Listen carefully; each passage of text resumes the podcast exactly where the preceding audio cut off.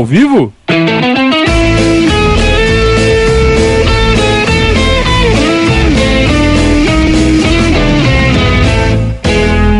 Opa, se tá ao vivo.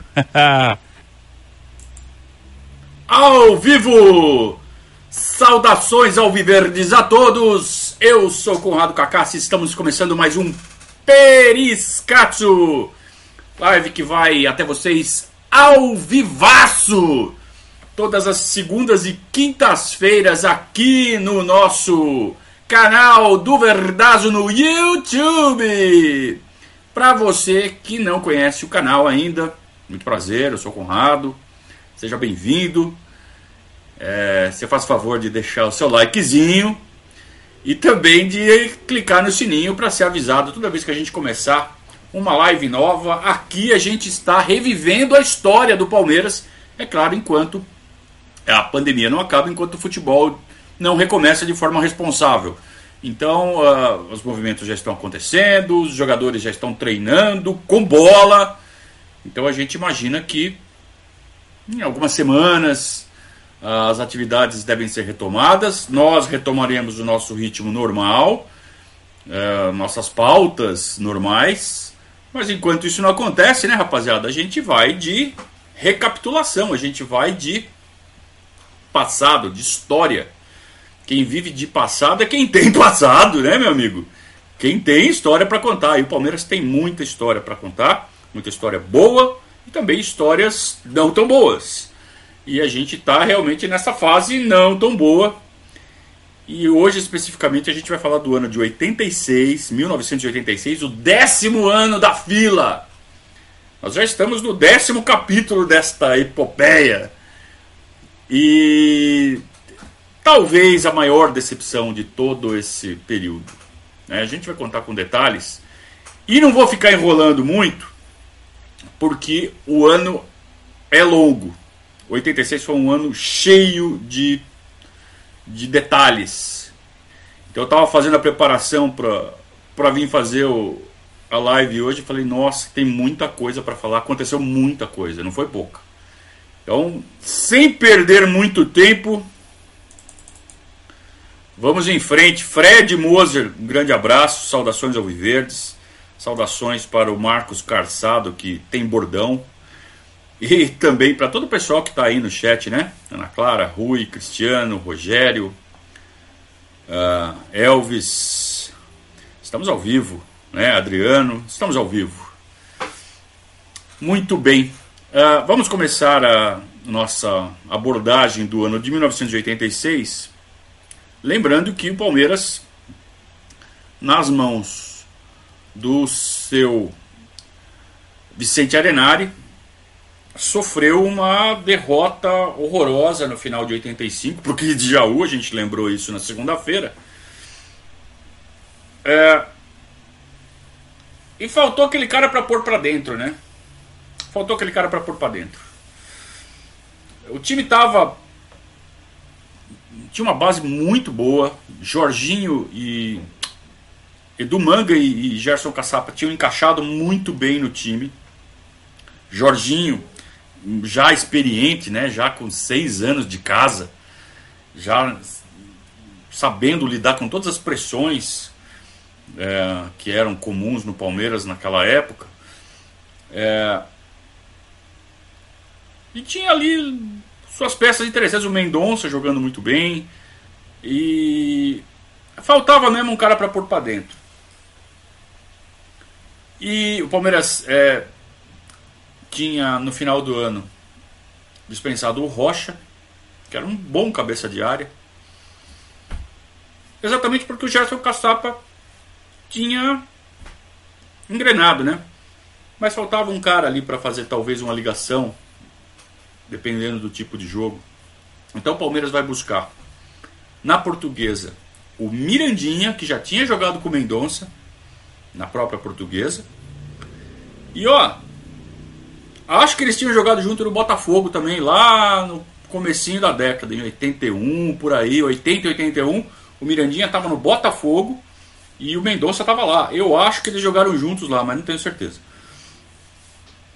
E o Palmeiras vai buscar no Santos um, um dos caras que era o, o, o pilar do meio-campo do time do Santos, que era o Lino. Um volante que podia também jogar de meia. Um cara muito bom, com futebol bem, uh, bem sólido. E aí o Palmeiras fica com um elenco. Uma coisa que não era comum na época. Na época, o comum era você montar 11 e aí o resto era reserva. Quem era titular era titular, quem era reserva era reserva. Era difícil você ter uh, um elenco com reservas à altura dos titulares. E pelo menos do meio para frente o Palmeiras tinha. O Palmeiras ficou, vamos lá, das seis peças do meio de campo, né? E ataque, você pode jogar com três no meio, três no ataque, ou quatro no meio, dois no ataque, mas enfim, são seis vagas. O Palmeiras tinha oito jogadores. E esses oito jogadores, na verdade sete, né? Vai vir. Na verdade seis. Vai vir o sétimo e o oitavo no decorrer do ano. Mas nesse momento, no começo do ano, a gente está com o time montadinho, que é Caçapa, Lino, Mendonça, Jorginho, Mirandinha e Edu Manga. Tá montado o time. É um time bom. Caçapa, Lino, Mendonça, Edu Manga, Jorginho e Mirandinha. Tá de ótimo tamanho, né? Muito bem. É, só que não tem reserva por enquanto. Vai chegar. Tá? É, o Leão vai para a seleção brasileira, que está se preparando para a Copa do Mundo de 86. E o Palmeiras joga o torneio início do Campeonato Paulista. Na época tinha o torneio início, o torneio início era aquela, aquela festa. Todos os times iam para o Pacaembu, às vezes era no palestra. É, em 86 foi no Pacaembu. E faziam jogos de 15 por 15. E quem ganhasse avançava. Era um mata-mata. Jogo de 15 por 15 avança até chegar no campeão. Se empatar, quem tiver mais escanteio avança. Era aquelas maluquices, né? Que existia desde a década de 30, esse, negócio de torneio início. Uma grande festa para promover o campeonato. E o Palmeiras é, acaba sendo eliminado pelo São Bento. Primeiro passa pelo 15 de Jaú nos pênaltis, depois é eliminado pelo São Bento. E o torneio início derrubou o Vicente Arenari. Impressionante a pressão. Não podia perder torneio início, está demitido. Perdeu o torneio início, está demitido. Então você faz a pré-temporada com o Vicente Arenari, perde o torneio início. O Palmeiras jogou três amistosos, é, tinha perdido dois. E aí vai no torneio início. Não ganha o torneio início, demitido. Então tudo que você fez na pré-temporada esquece, vem outro técnico. Aí chamaram seu Castilho seu Carlos Castilho, que tinha sido goleiro do Fluminense na década de 50, foi reserva né, do, do Barbosa na Copa de 50. Um cara com uma puta história no futebol, né? E também um técnico já bastante rodado. Na década de 70 e década de 80 ele já tinha rodado bastante como técnico, já era um cara experiente. Então o seu Castilho assume o time sem o Leão. Então, e ele ex-goleiro, dos bons. Então a primeira coisa que ele tem que fazer é decidir quem vai ser o goleiro do Palmeiras na ausência do Leão. E você tem dois meninos da base ali disputando a vaga. O Martorelli, para a alegria do nosso grande Evandro da Palestra Custom, presidente do fã-clube mundial do Martorelli, e o Ivan, o Martorelli com 23 para 24 anos e o Ivan com 21, moleque de tudo. E ele dá chance principalmente para o Ivan nesse começo de Campeonato Paulista. O Palmeiras vai fazendo uma campanha razoável. Campeonato Paulista, vamos, vamos, vamos explicar o regulamento, né? 20 é, clubes, turno e retorno. Campeão do turno vai para a semifinal campeão do, do retorno vai para a semifinal. Tirando esses dois, os dois mais bem colocados também vão para a semifinal. É, e o Palmeiras vai fazer uma campanha mais ou menos. Né? é, empata uh, um, o, o, o, jogo com o São Paulo, ganha do Corinthians de 2 a 0 e no jogo com o Santos empata em 1 a 1 é, Nesse meio tempo, o Palmeiras ganha o Edmar. Ganha. Compra, né? Contrata. É, o Edmar, que era um centroavante que vinha fazendo. Uh, tinha sido uh, revelado no Taubaté. A gente já tinha tido uma experiência com um cara que vem do Taubaté, né? Que era o, o Reinaldo Xavier. Mas o Edmar, é, é antes de vir para o Palmeiras, ele sai do Taubaté, vai para o Guarani. E no Guarani ele faz uma grande campanha, né? um dos grandes é, centroavantes do futebol paulista. E, e, aí ele tem uma passagem pelo Corinthians. Eu não sei se a passagem dele pelo Corinthians é antes ou depois da nossa. Ficou faltando eu dar uma olhadinha nisso. Mas de qualquer forma, ele vem já com um status de grande. Não é de reforcinho, é centroavantão grandão. Para brigar com o Mirandinha. Ou para incomodar o Mirandinha. Ou para né, ou para jogar junto com o Mirandinha.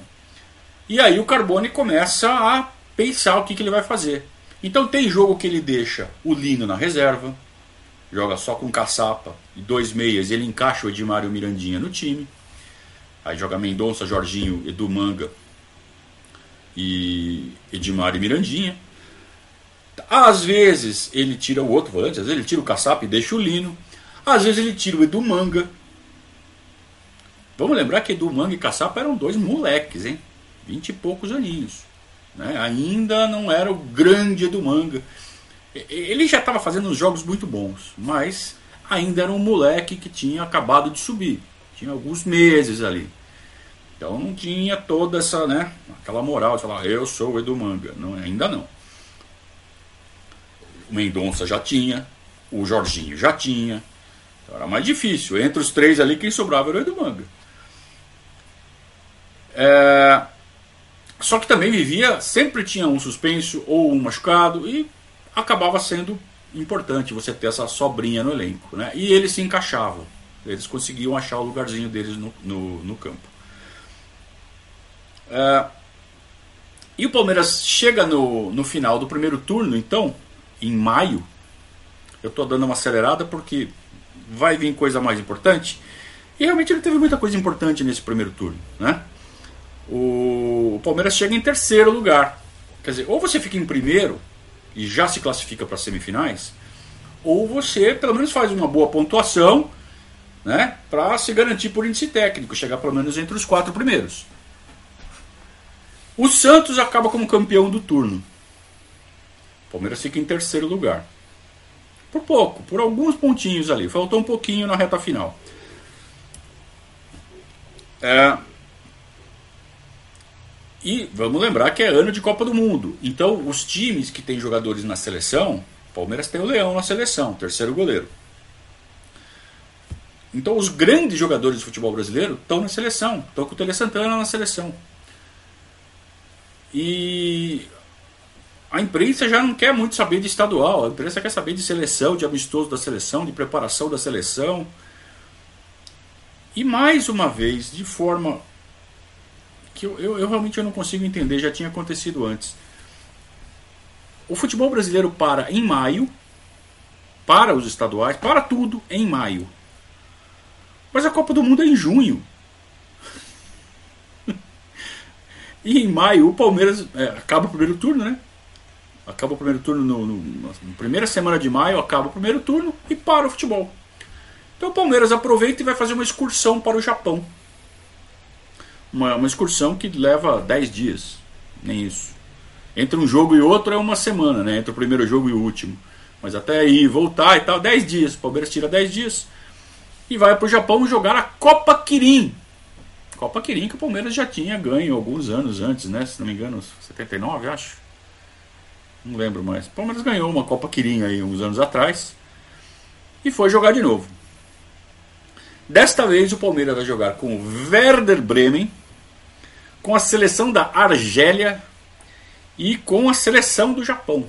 É o grupo do Palmeiras. Tem que ganhar o grupo. Ou, na verdade, não, desculpa. O grupo do Palmeiras é Werder Bremen e seleção da Argélia. É grupo de três. Você tem que ficar entre os dois primeiros para jogar semifinal e final. Então o Palmeiras ganha de 4 a 0 do Werder Bremen. Ganha de 4 a 2 da seleção da Argélia e já vira o favoritaço para ganhar de novo a Copa Quirim. E vai jogar semifinal com a seleção do Japão, que tinha ficado em segundo lugar no outro grupo. O Palmeiras ganha da seleção do Japão. Nessa altura já está definido que o goleiro titular é o Martorelli. Ele ganha a disputa com o Ivan. Ele, o Martorelli é três anos mais velho que o Ivan. Então ele ganha essa, essa disputa. Né? E, e o Palmeiras vai para a final da Copa Quirim contra o Werder Bremen de novo. O Werder Bremen passou em segundo, ganhou a sua semifinal e cruzou de novo com o Palmeiras. O Palmeiras abre o placar com o gol do Jorginho, aproveitando ali uma bobeira da defesa do, do Werder Bremen, ele, uma bola mal recuada, ele vem na velocidade, rouba, tira do goleiro e faz o gol. Parecia o gol do Tato, que vai acontecer daqui a alguns meses. É... Só que no segundo tempo, um frangaço do Martorelli, uma, na verdade uma borboletada, né? Ele dá uma borboletada horrorosa e o cara do Werder Bremen dá uma puxeta pro gol e acaba fazendo o gol de empate. O jogo vai para prorrogação. Empatou, né? 1 um a 1. O jogo vai para prorrogação e o Palmeiras toma três gols em 10 minutos. Né? Dá um branco. Mas isso acontece por quê? Porque o primeiro gol do Werder Bremen saiu em mais uma falha do Martorelli. E quando o goleiro começa a frangar, frangar, frangar, a defesa começa a ficar insegura. E o Martorelli, logo no comecinho da prorrogação, toma um frango. Em seguida, é, numa bola, numa jogada de escanteio ali, tá todo mundo ainda atordoado. Mais um gol. E dois minutos depois, mais um frango do Martorelli. Três frangos. O cara podia pedir música. Três frangos no mesmo jogo, na mesma final. O Palmeiras estava perdendo de 4 a 1 e tinha 20 minutos pela frente. No final faz um gol de pênalti do Mirandinha. Mas o Palmeiras acaba mesmo com o vice-campeonato da Copa Quirim. O Palmeiras já havia ganho alguns anos antes. Seria mais uma mais uma taça da Copa Quirim que não acabou não vindo. O Palmeiras volta então do Japão. É, e começa a Copa do Mundo. E começa o segundo turno do Campeonato Paulista. O Palmeiras ganha do Mojimirim, empata em casa com o Paulista de Jundiaí, empata com o Comercial de Ribeirão Preto, lá em Ribeirão, e o seu Castilho cai. Seu Castilho cai e o Palmeiras contrata o técnico Carbone.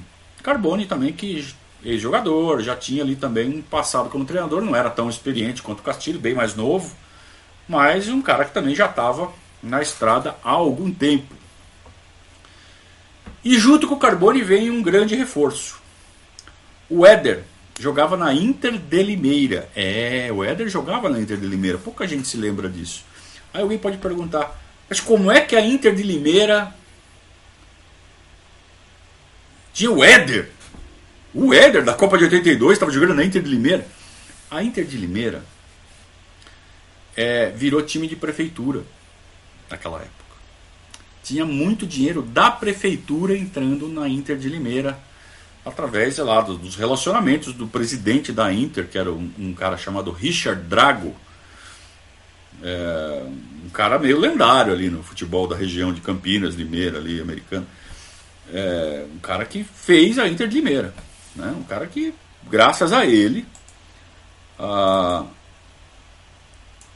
a Inter de Limeira se projetou no futebol paulista e chega a esse título do Campeonato Paulista. Mas na época eu estava falando do primeiro turno ainda.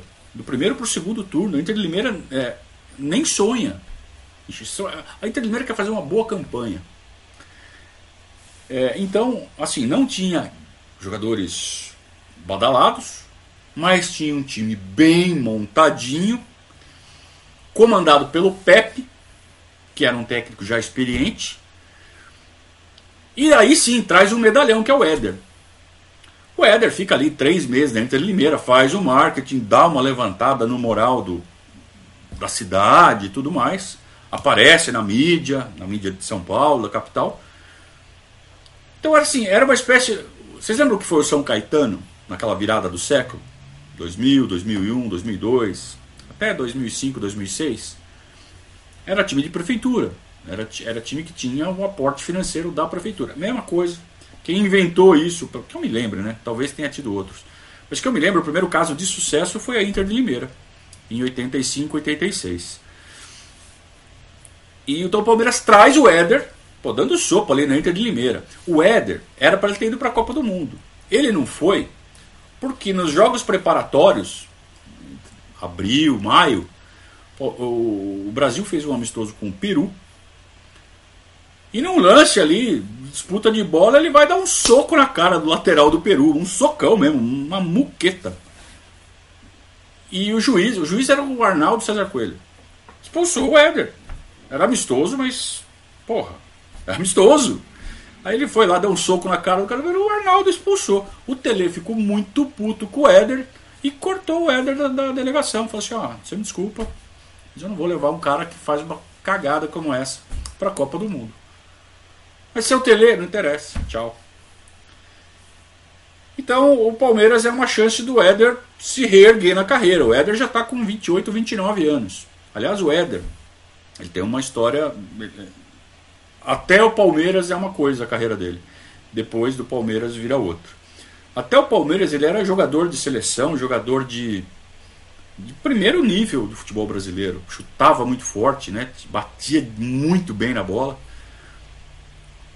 E nasceu para o futebol no Atlético Mineiro, tem uma passagem ali de, por empréstimo pelo Grêmio, inclusive o Tele treina o Éder lá no Grêmio. É, aí ele volta para o Atlético Mineiro, tem 5 ou 6 anos no Atlético Mineiro de altíssimo nível, jogando muito ao lado do Reinaldo, ao lado do Paulo Isidoro, é, Luizinho.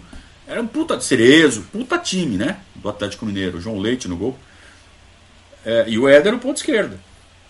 E ele vai para a seleção, para a Copa de 82, como jogador do Atlético Mineiro. Quando ele vem para Inter de Limeira, depois passa pelo Palmeiras, ele vira andarilho do futebol. Ele fica no máximo 7, 8 meses num clube e já vai para outro, já vai para outro, já vai para outro e fica ganhando dinheiro em transferência. É, isso a partir dos 28, 29 anos, quer dizer, ele já tinha lenha para queimar. Mas ele deu esse encaminhamento para a carreira dele. Então ele vem para o Palmeiras, fica seis meses e vai embora. Tem bastante coisa para acontecer com ele aqui. Quando ele chega, é, tem um cara que não gosta. O Mirandinha não gosta nada dessa história. Porque é mais um cara para disputar a posição ali com ele. Tudo bem que eles não fazem a mesma função, mas o Palmeiras já estava com um cara sobrando ali, né? Então vamos lá de novo: Caçapa, Lino, Jorginho, Edu Manga, Jorginho, Mirandinha, Edmar e agora o Éder. Dois sobram.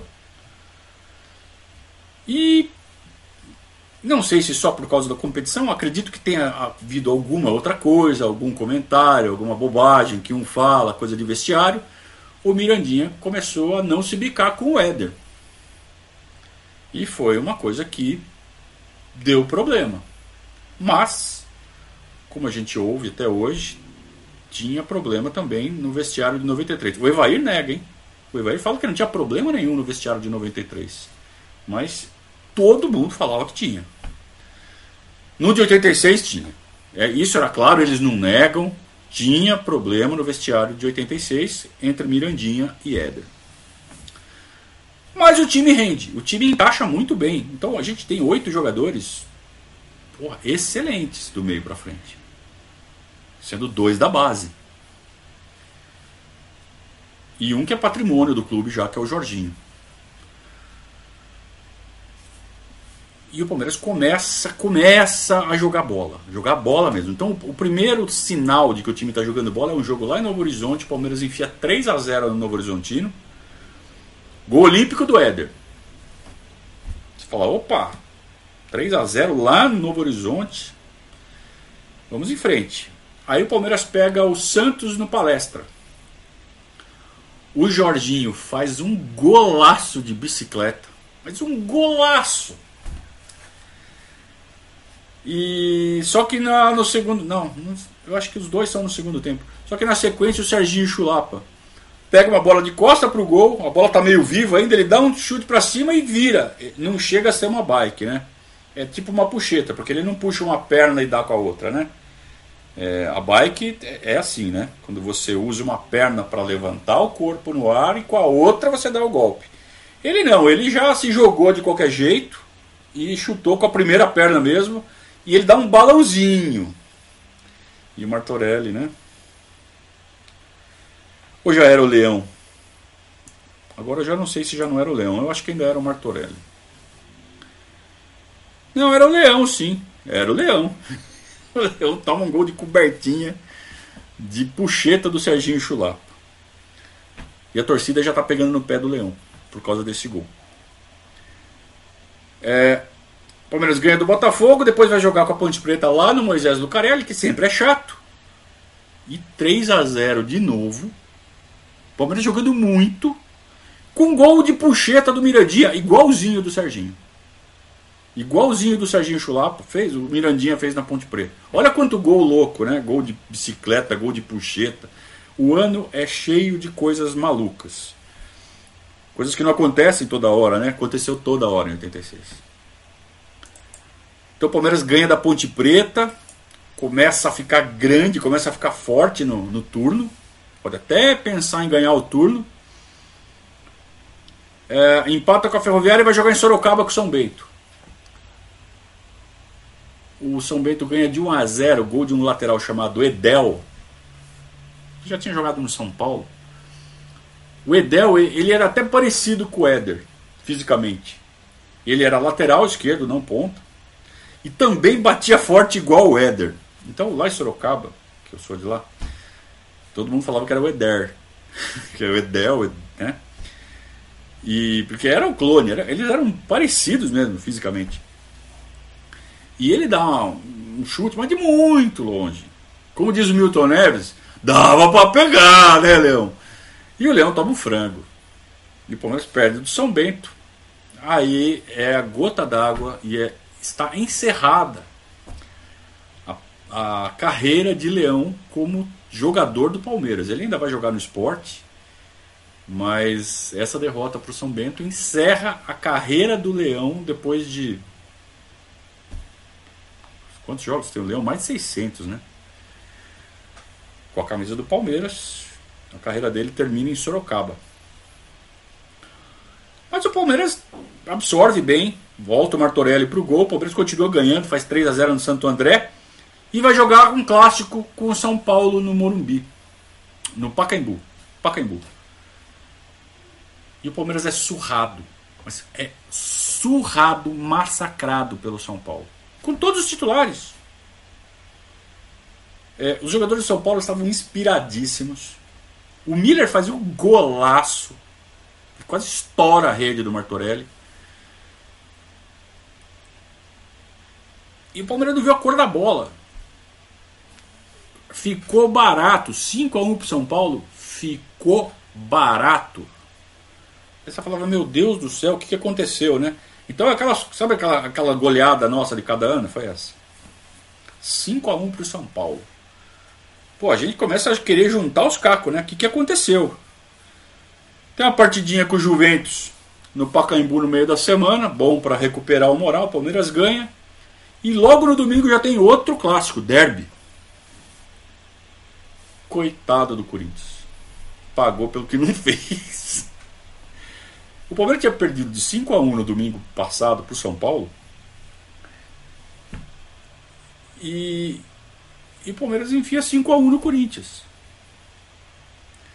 Mas foi o mesmo massacre que o Palmeiras tinha levado no domingo anterior, deu no Corinthians. Não foi só 5x1, ah, foi 5x1, massacre e ficou barato. Dava para ter sido 7, 8, 9. Porque foi um massacre. Já começou com um minuto de jogo, o Wagner Bacharel já faz um gol de cabeça. E foi 5 a 0 e o Casagrande faz um gol no final, ali nos descontos. Tava 5 a 0. Aliás, o São Paulo e o 5 a 1 do São Paulo também estava 5 a 0, o Palmeiras faz um gol no final. Mas foi massacre, massacre mesmo. judiamos dos caras e vingamos aquele 5 a 1 de 82 que estava aqui, do Casagrande. O Casagrande fez 3. Então esse jogo foi legal para isso, além de tudo. E recupera-se a confiança dos jogadores que, porra, depois que você toma 5 do São Paulo, caramba, né? Não, beleza, beleza. Acidente, acidente, já demos 5 no Corinthians, tá tudo resolvido, vamos em frente. E vamos em frente.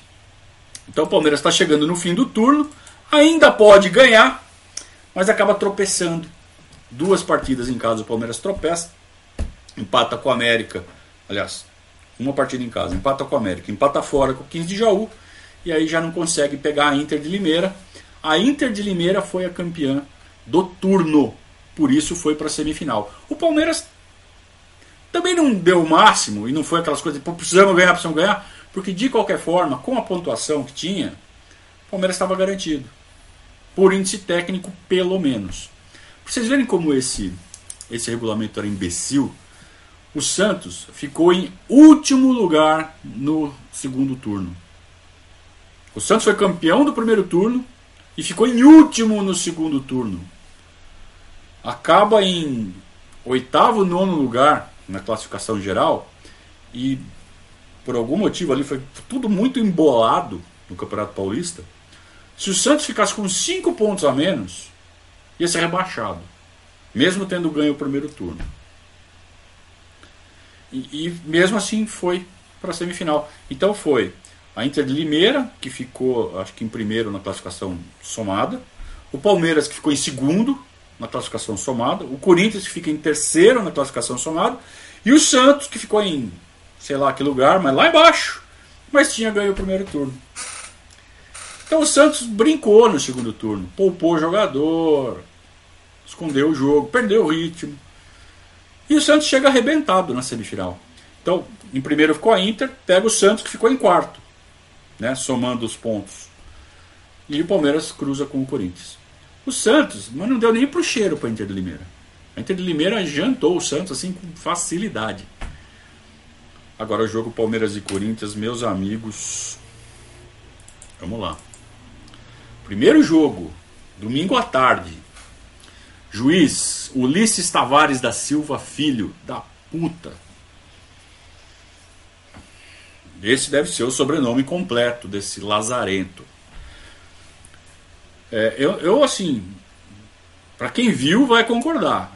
O roubo comparável ao Baldo Aquino comparável a Carlos Simon, Wilson Rezende de Fé, como é que é? Wilson Wilson de Mendonça, de Souza de Mendonça lá.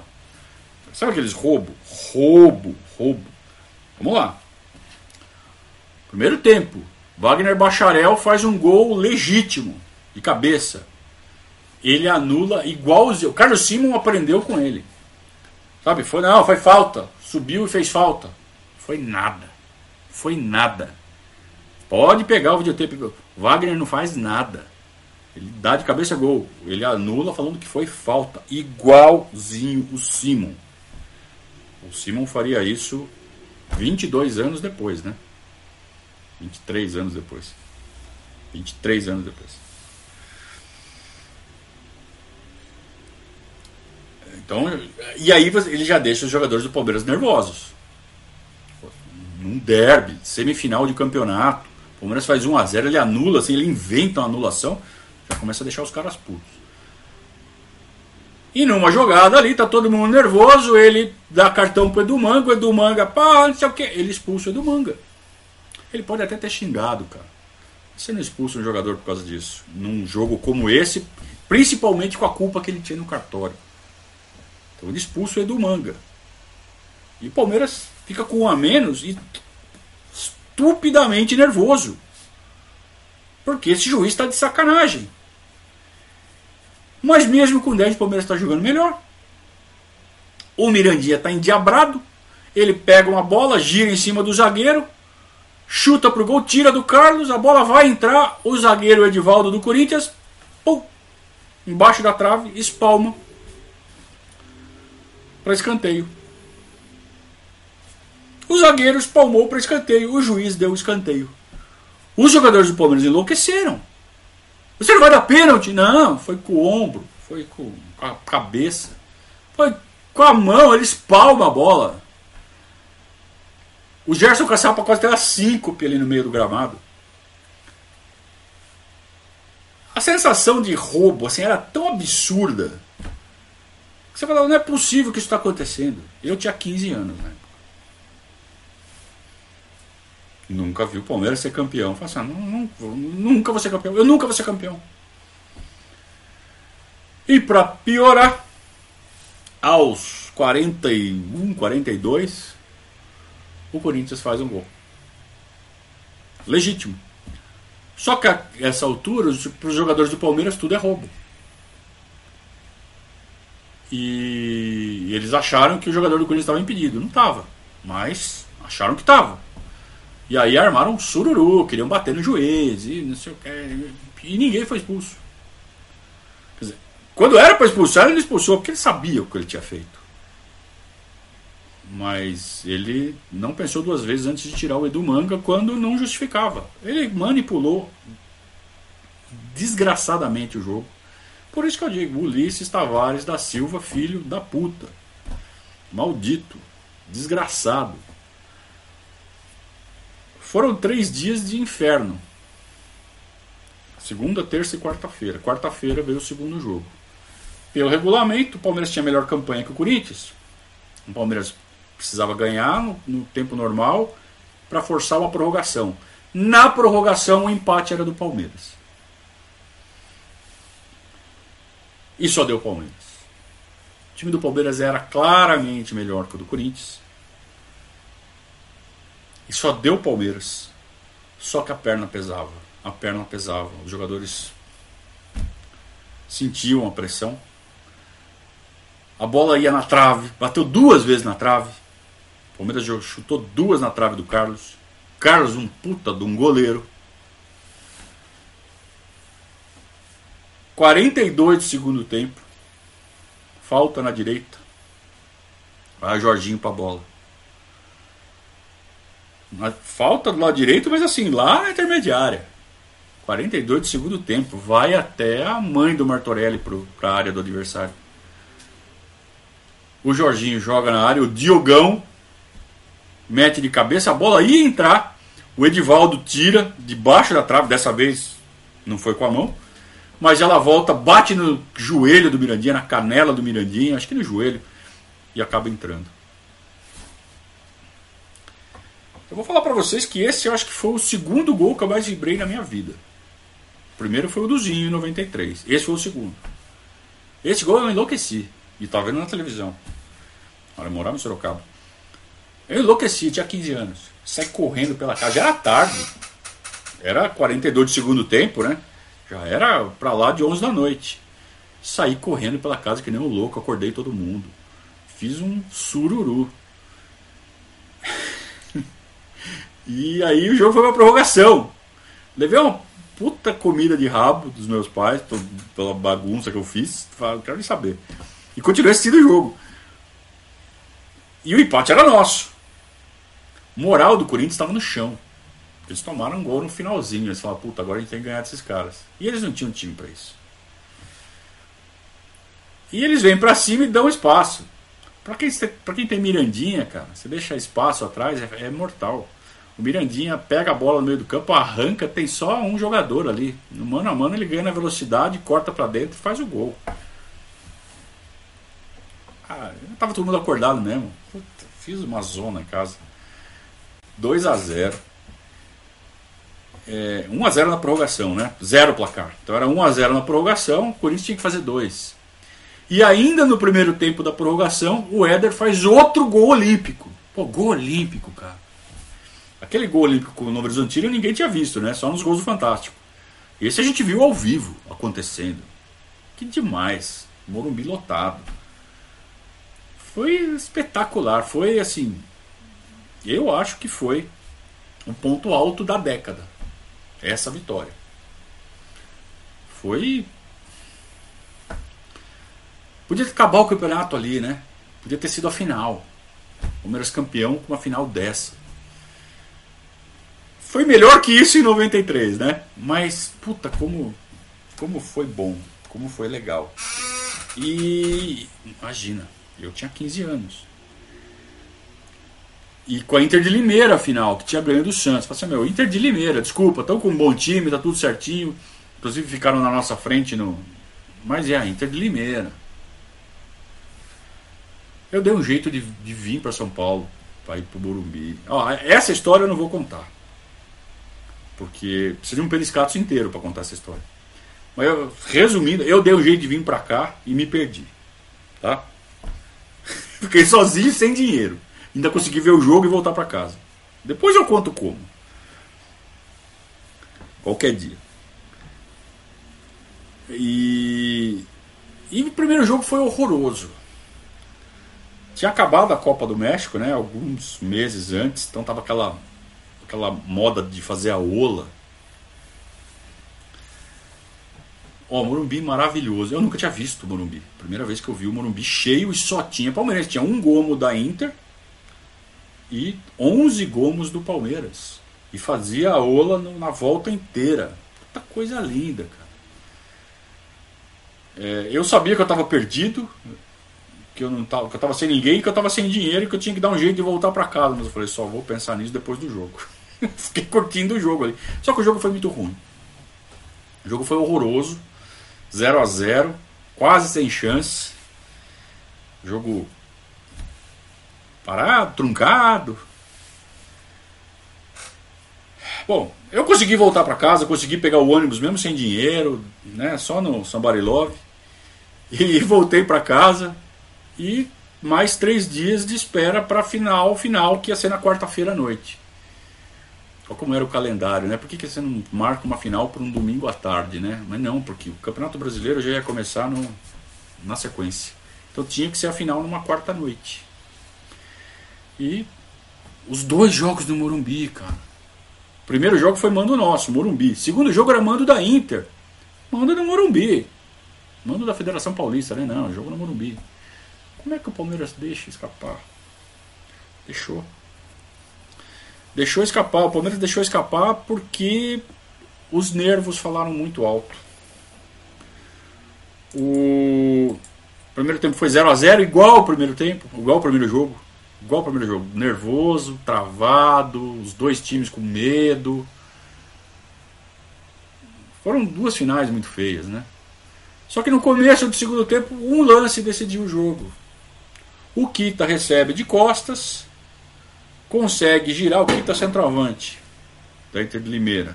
Ele tinha vindo, ele jogava no, no Inter de Porto Alegre, depois jogou no Juventude ou vice-versa. É, não foi muito bem aproveitado. Acho que ele vem do Juventude para o Inter e do Inter para a Inter de Limeira. Nada espetacular, sabe? O centroavante, centroavante. Mas ele pegou na veia. Ele gira. E ele, e ele consegue um chute de uma felicidade. Tem gente que fala que o Martorelli podia pegar aquela bola. Eu acho que não. Eu acho que aquele chute foi muito bem acertado. Mérito total do Kita. Mérito total do Kita. Mas porra, é 4, 5 minutos do segundo tempo. Tem tempo para empatar. E se empatasse, prorrogação, e o empate era prorrogação, era do da Inter. Aí sim, o Palmeiras teria que ganhar a prorrogação. Mas bastava fazer um gol para empatar. Tinha segundo tempo inteiro ainda e um Morumbi lotado. Aí era hora de botar fogo no jogo. Quer dizer, tava to... ninguém saía para o jogo com medo enquanto estava 0 a 0 Pô, tava 1x0 para Inter. Porra, sai pro jogo e me mata, né? Pra matar ou morrer. Só que não deu tempo. Porque a perna pesou demais. O ca... Os caras, especificamente o Denis, borrou o calção. E no lance seguinte, ele vai tentar atrasar a bola pro Martorelli. Na época você podia atrasar para o goleiro pegar com a mão. Em vez de ele matar a bola e dar um tapa para trás com o pé, ele tenta matar com o peito. Tenta atrasar com o peito, só dar uma peitada na bola.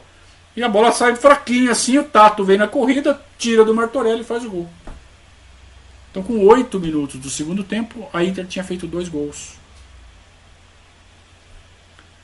Se o Moral já tinha ido pro ralo com o primeiro gol, no segundo então você nem se fala, né? E o pior é que o Palmeiras ainda consegue fazer um gol. Aos 29.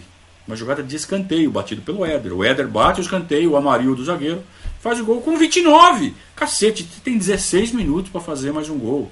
E forçar a prorrogação. O Palmeiras não chega nem perto disso. Sabe, não consegue fazer aquela pressão. Sabe? No final tem um lance muito louco ali que o Palmeiras podia ter empatado. Mas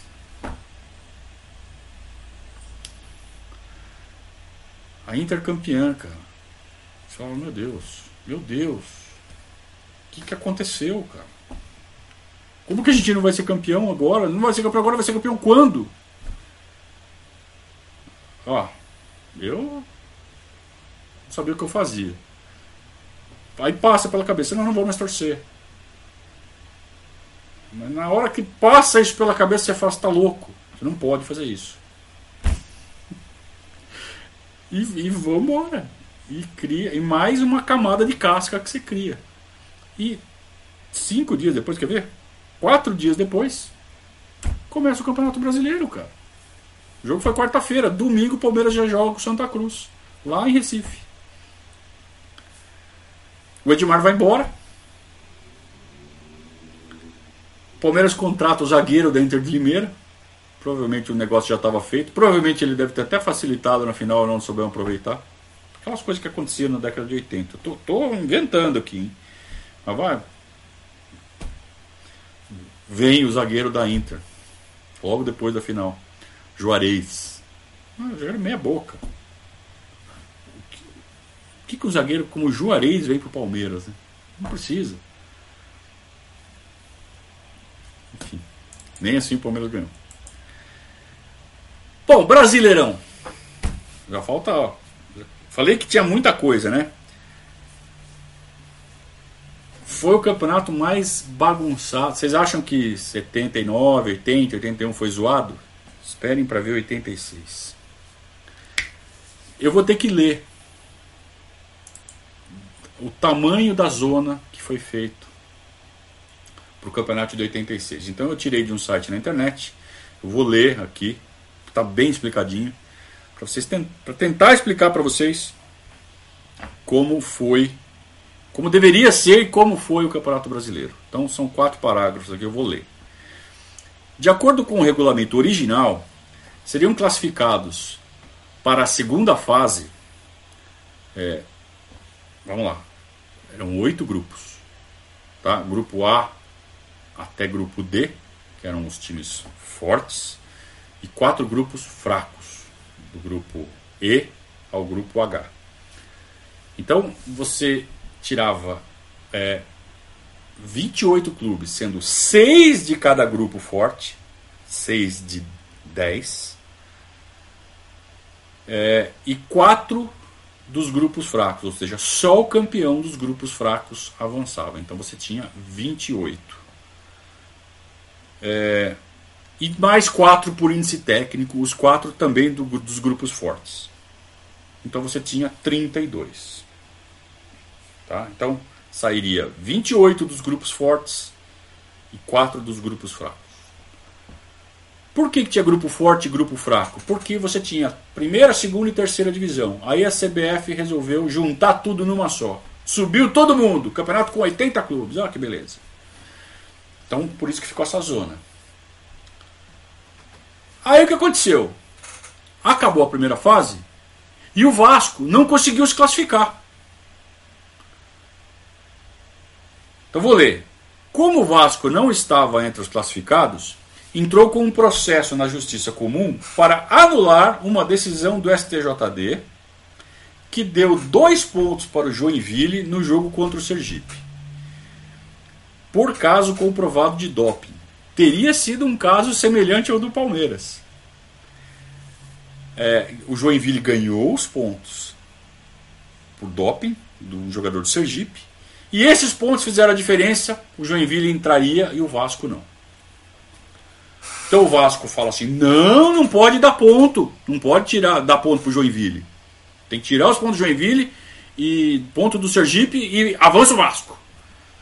Eu digo Miranda. E o Vasco consegue. No STJD o Vasco manda. Não, tá certo. O Vasco devolve os pontos para o Sergipe, avança o Vasco. Aí o Joinville entra com uma ação na justiça. Então, o Joinville também entrou na justiça para garantir o seu direito. E a CBF, então, decidiu classificar os dois clubes. Ah, vai todo mundo então. É, e elimina a portuguesa, que seria punida por também ter entrado na justiça por uma questão de venda de ingressos. Outro problema. Portuguesa teve uma questão de venda de ingressos que eu não consegui me aprofundar aqui, não me lembro como foi. Acaba punido e perde a vaga. Aí acontece uma rebelião paulista. Todos os clubes paulistas falam assim: se a portuguesa não for, não vai ninguém. Foi a articulação da Federação Paulista. Então, a CBF volta atrás. Tinha classificado mais um clube no, no no lugar da portuguesa, mas tem que voltar atrás e classifica também a portuguesa. Então agora nós temos 33 clubes. E aí isso faz, é, poucos dias depois, em função da dificuldade em organizar a tabela da segunda fase com um número ímpar de clubes, 33, a CBF então decretou a promoção de mais três clubes dos grupos A a D, os grupos fortes. Ah, então vem cá, vem mais três aqui, vai. Vamos fechar 36 aqui para ficar número bonito. Ficar com 36. E aí vieram Santa Cruz, o Náutico e o Sobradinho. E avançou todo mundo na segunda fase. Ah, devíamos ter começado tudo de novo, né? Então, em vez de quatro grupos de oito, ficaram com quatro grupos de nove. Isso foi no meio do campeonato. Olha a virada de mesa. No meio do campeonato. Então você tinha previsto quatro grupos de oito, você fica com quatro grupos de nove. Isso para a segunda fase. Então vamos contar como foi a primeira fase que o Vasco foi eliminado e, e o Palmeiras conseguiu avançar. É, vamos lá. Começa o Campeonato Brasileiro, o Palmeiras perde o primeiro jogo para o Santa Cruz, empata em casa com o Vitória, perde fora para o Atlético Mineiro, é, um ponto em três jogos, né? Mas aí acalma, né? Enfia 6 a 0 no Fortaleza, ganha do comercial do Mato Grosso de 4 a 2 é, perde no Amazonas para o Nacional, mas aí começa a ganhar, né? Empata com a Portuguesa, ganha do Botafogo, ganha do Alecrim, Alecrim. E garante a classificação. Por quê? Como eu disse, pô, avançavam seis de cada grupo. Essa campanha é suficiente para ficar em quarto lugar, né? O Palmeiras fica em quarto lugar, com quatro vitórias, dois empates e quatro derrotas. Uma campanha medíocre, mas suficiente para avançar. Pelo menos no, no, no comecinho ali do, do Campeonato Brasileiro, você avança. Aí acontece essa zona toda. Então são quatro grupos de nove. Quatro grupos de nove, e aí é turno e retorno. Por que, que não faz só turno, né? Não, turno e retorno. Então são 18, né, 9, né? Então são 8 jogos. 16 ida e volta. 16 rodadas. Nós já estamos no meio de outubro, cara. Não vai dar tempo. O Palmeiras é, encaixa o time. Finalmente, o Palmeiras sobrevive ao trauma do Campeonato Paulista passou de fase no brasileiro, zerou tudo. O Palmeiras respira fundo e o time, pô, o time era bom, tinha jogadores bons. De todo aquele time do Campeonato Paulista só tinha perdido o Edmar. O Mirandinha e o, e o, e o Éder meio que se entenderam. Não ficaram amigos, mas também pararam de viadagem. E, e o Palmeiras engrenou, cara. Engrenou. Começou a ganhar jogo, fazia uma, uma segunda fase muito boa. Então vamos lá, ganha do 13, empata fora com a Ponte Preta, empata fora com a América do Rio, que ainda era um resultado interessante, empatar fora com a América do Rio. Ganha do Bangu em Moça Bonita, que não é nada fácil, ou não era, né? Ganha do Santos. Ganha do Botafogo de novo. Botafogo que tinha entrado por baixo do pano. Ganha do Joinville. Olha quanta vitória. Empata com o Joinville lá em Joinville. Aí já no segundo turno empata com o América em casa. Ganha da Ponte Preta. nós já estamos entrando em dezembro, o Palmeiras empata com o Bangu, empata com o Santos de novo, empata com o São Paulo, está em primeiro lugar no grupo e entram quatro. O Palmeiras está tranquilo, está em primeiro e falta duas rodadas. E feliz Natal, ótimo ano novo. Acabou. Que porra é essa, né? É assim mesmo. É assim mesmo. Acabou o ano. Acabou.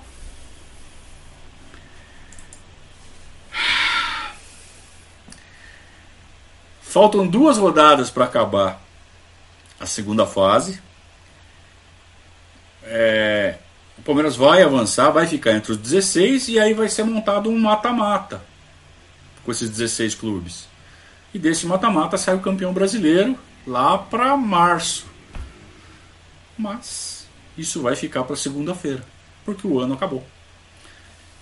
Eu vou me dedicar aqui a responder as perguntas de vocês. Primeiro, agradecer aqui ao Fred que fez o super chat, né?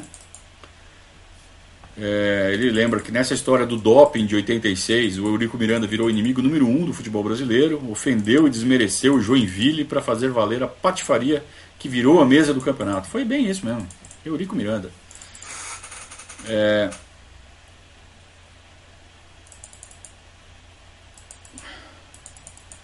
O Marcos fala assim: o Palmeiras perdeu no, do Amazon, no Amazonas para o Nacional. Perdeu. Perdeu no dia 24 de setembro.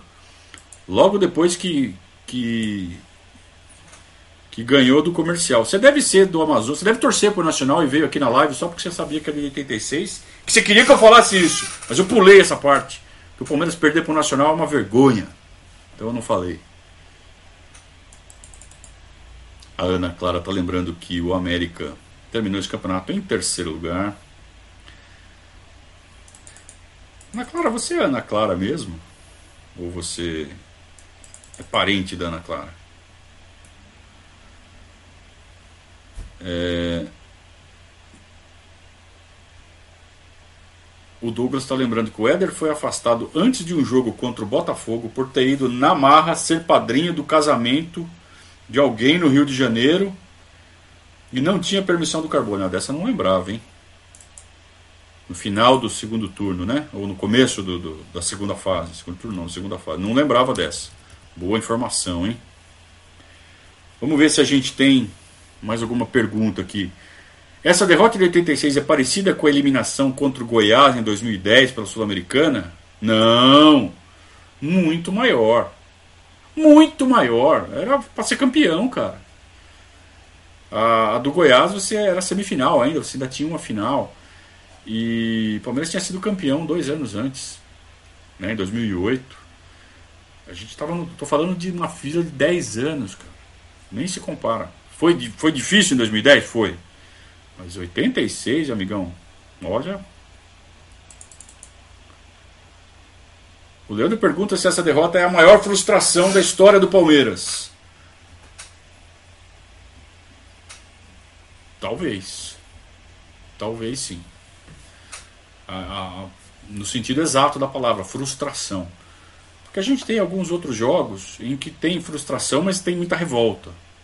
Nessa não teve revolta, não foi roubo, não foi nada, foi frustração mesmo, foi parmeirada, né? É, igual a do 15 de Jaú, só que elevado a, ao cubo. O Esbriça está falando que o Denise é auxiliar técnico do Sérgio Soares lá na Ferroviária. Oh, essa eu não sabia, hein? Denise. O Denise ele tinha um jeito tão escroto de, de comemorar gol. Sabe? Ele fazia uma dancinha, não era bem uma dancinha. Ele, ele pulava no mesmo lugar, subindo os joelhos assim, um, um depois do outro, sabe? Na ponta do pé assim. Ele ficava na ponta dos pés, pulando, saltitando assim, um joelho para cima, outro joelho para cima, sabe? Puta jeito ridículo de comemorar gol, eu tinha raiva de ver. Eu tava feliz que o Palmeiras tinha feito gol, eu olhava ele comemorar e ficava puto. O André fala que o Martorelli é o Deola de 86. Ah, não foi, cara. Assim, ele era frangueiríssimo, péssimo, mas eu não acho que foi culpa dele, não. A perda do título, não. Ele falhou em um monte de jogo, tomou um monte de frango. Mas o Palmeiras, apesar do Martorelli, avançava. Perdeu no final, eu acho, minha opinião, que não foi por culpa dele. Tem muita gente que fala que foi. Vejam o gol ali na, na internet e tirem suas conclusões.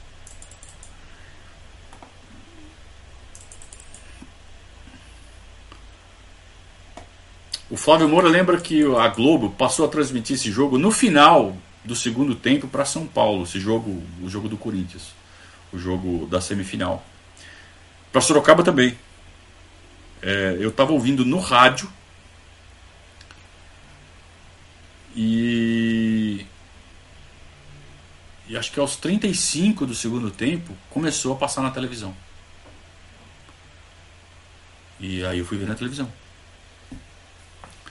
Mas foi bem isso, foi no, no final. Então aqueles momentos finais, o sofrimento e o gol deu para ver ao vivo. Todo o Palmeiras martelando, enfiando bola na trave, tudo eu fui ver depois só, né? Ouvi no rádio. Mas de ver, de ver, dos 35, 38 para frente, e logo aos 42 já saiu o gol. Mas o coração estava apertado.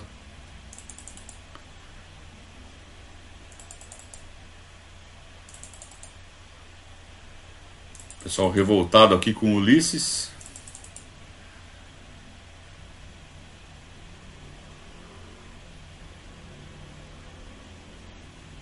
Flávio Moura disse que esse jogo de 86 contra o Corinthians é incomparável, surreal. É. Como eu disse, foi o segundo gol que eu mais vibrei na minha vida.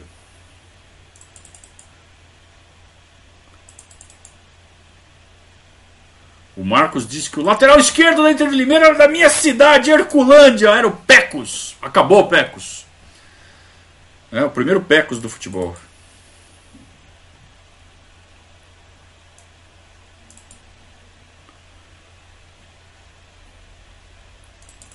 O Rogério lembra das transmissões da TV Record, aos sábados à noite, é, a Globo, domingo de manhã, era legal. Aquela musiquinha da Record era eu não vou me arriscar, né? Mas aquela musiquinha da Record, todo mundo sabe de qual eu estou falando. O Leandro tá lembrando que o gol do Palmeiras naquele 5 a 1 do São Paulo ainda foi gol contra, foi gol contra do Nelsinho, isso mesmo. Tava 5 a 0. Aí o Mirandinha, eu acho, dispara em direção ao gol, o Nelsinho vai com ele, o Nelsinho tenta afastar e acaba metendo no ângulo do Acho que já era o Gilmar, né? Ainda era o Gilmar. Muito bem. Que bom. O Douglas conta uma história triste aqui do Castilho, né? É verdade. O Castilho, pouco tempo depois que ele saiu do Palmeiras, ele se matou. Ele teve uma crise de depressão. Segundo Douglas aqui, é porque foi abandonado, coração partido. Depressão é, é muito mais grave que isso, né? Talvez tenha sido o gatilho, mas Depressão é uma coisa muito séria, né? Muito bem. Muito bem, muito bem. O Flávio diz que o Carbone tem muita culpa por colocar o Leão no banco na final e não saber administrar os egos do time. Eu não lembro se o Leão estava no banco, hein? Eu acho que o Leão já tinha sido afastado. Estava no banco, é?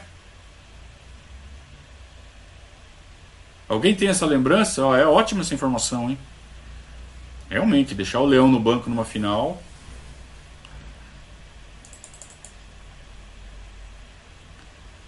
Um elogio aqui do Wagner Fabre, muito obrigado.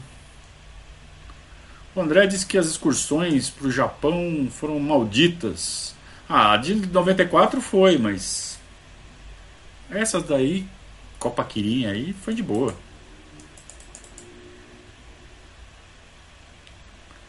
O Marcos está lembrando que o primeiro gol que ele viu na vida foi do Lino. Olha que legal, várias lembranças, né? Pessoal se lembrando muito das coisas, isso é importante. É para isso que a gente faz essas lives. Isso me dá muita satisfação ver que vocês estão gostando. O Marcos depois pergunta: o Tato veio para o Palmeiras quando? Logo no começo do ano seguinte, 87.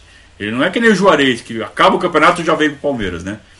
Aí o Tato é um dos reforços do time de 87. Reforços. Jogou nada aqui. Pior que ele até que fez gols. No, os números dele são até que interessantes, mas não jogava nada. Mas fazia alguns gols.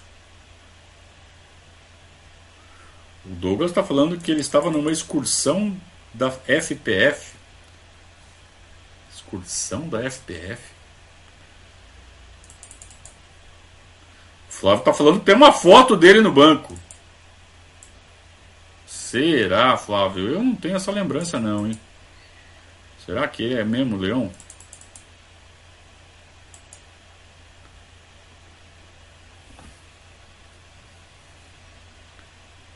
O Dinho tá falando que o Denis queria imitar o Gilberto Sorriso com essa dancinha. Puta que ódio que eu tenho dessa dancinha. Seleção paulista. Olha, tá vendo? Então vocês entrem num acordo aí, viu? Flávio Douglas. Eu aposto no Douglas. Viu? Certo, turma? Que parmerada, hein? Mas vejam, o time era muito bom. O time era realmente forte. E estava disputando bem o brasileiro, deu uma oscilada no começo, ainda reflexo de ter perdido o Paulista. Engatou muito bem. Estava indo com tudo no Campeonato Brasileiro. A segunda fase estava liderando. Aí corta férias, Feliz Natal, Feliz Ano Novo. E o futebol vai voltar então só 40 dias depois. E aí aquilo, né? Quebra o ritmo, aí zera tudo.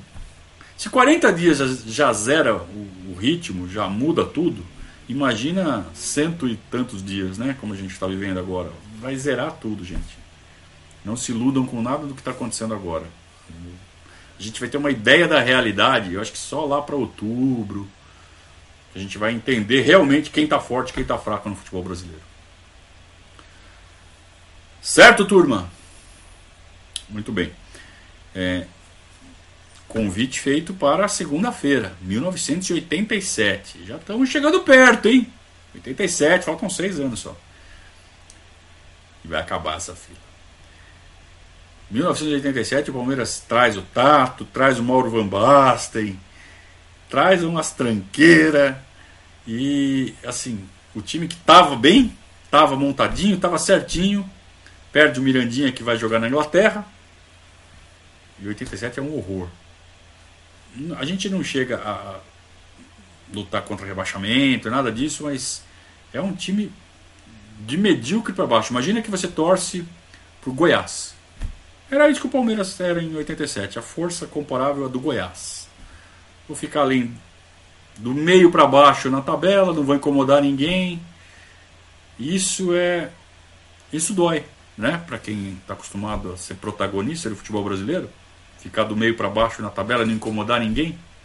É isso que o Palmeiras vai fazer em 87. Eu vou contar com detalhes na segunda-feira. Turma, muito obrigado pela companhia. Hoje foi agitado, hein? Hoje foi legal. É, espero que seja assim nos próximos na segunda-feira, então a gente vai ver. Até segunda, bom final de semana, cuidem-se. Saudações ao Viverdes a todos vocês.